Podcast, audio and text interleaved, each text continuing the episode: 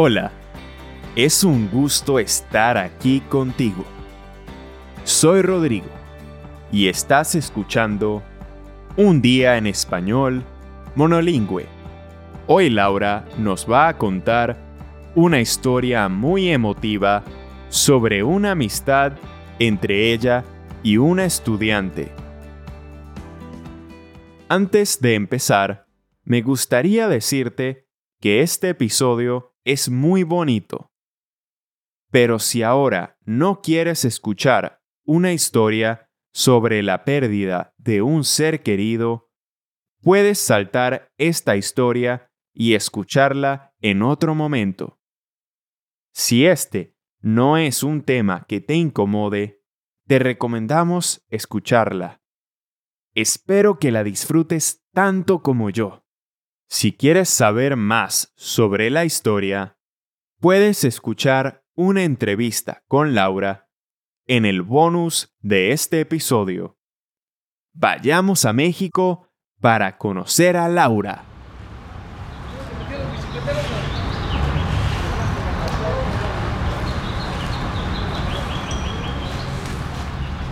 Hola, soy Laura y soy italiana pero vivo en Ciudad de México desde hace tres años. Aquí trabajo como profesora de italiano. Me gusta mucho mi trabajo porque me encanta ayudar a los estudiantes a aprender mi lengua. Trabajo como profesora de italiano en una institución italiana de Ciudad de México. Acá tengo clases con muchos estudiantes. Pero también enseño italiano en clases individuales. Mi llamo Laura. Yo me llamo Ignacio. Ótimo. Estas son las clases que más me gustan, porque puedo adaptar los materiales a las necesidades de los estudiantes. Por eso son clases más divertidas y más interesantes.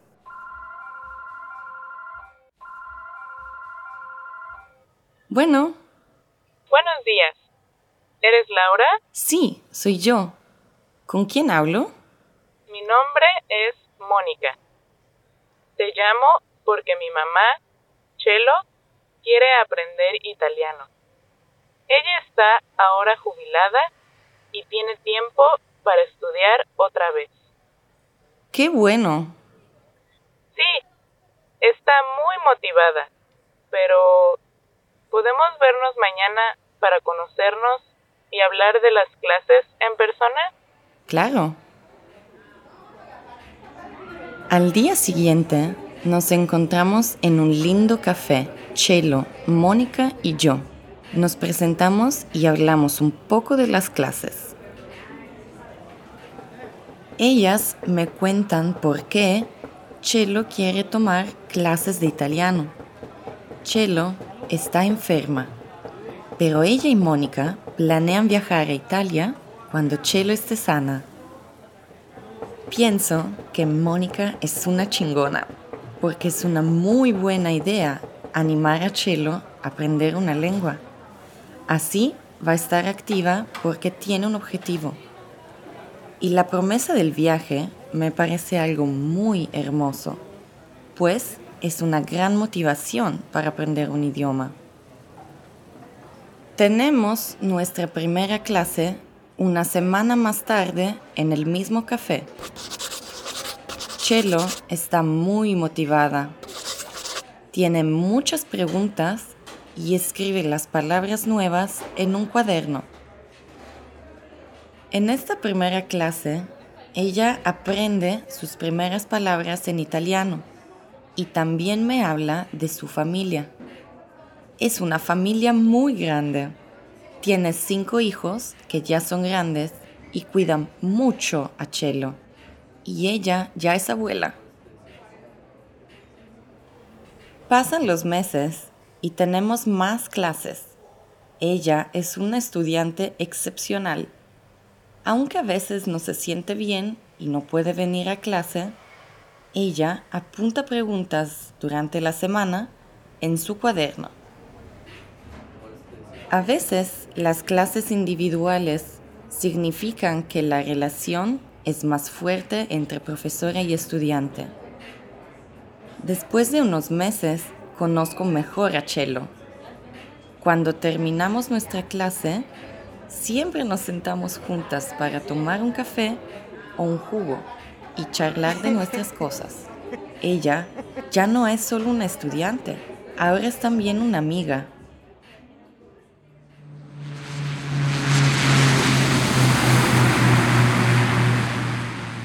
En febrero regreso a mi país, pero Chelo y yo seguimos teniendo clases. Ahora nuestras clases son en línea. Ella me muestra su progreso cuando hablamos por videollamada, pero por su enfermedad cada vez está más débil. Sin embargo, nuestras clases ahora son charlas muy bonitas en una mezcla de español e italiano. Chelo me cuenta cómo está ella en México, sobre su familia, sus planes, su salud, y yo le hablo sobre mi vida en Europa y cómo me siento de nuevo en mi país.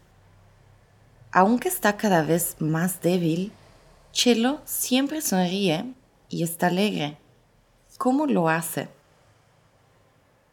Creo que su secreto es estar rodeada de una maravillosa familia que cuida de ella.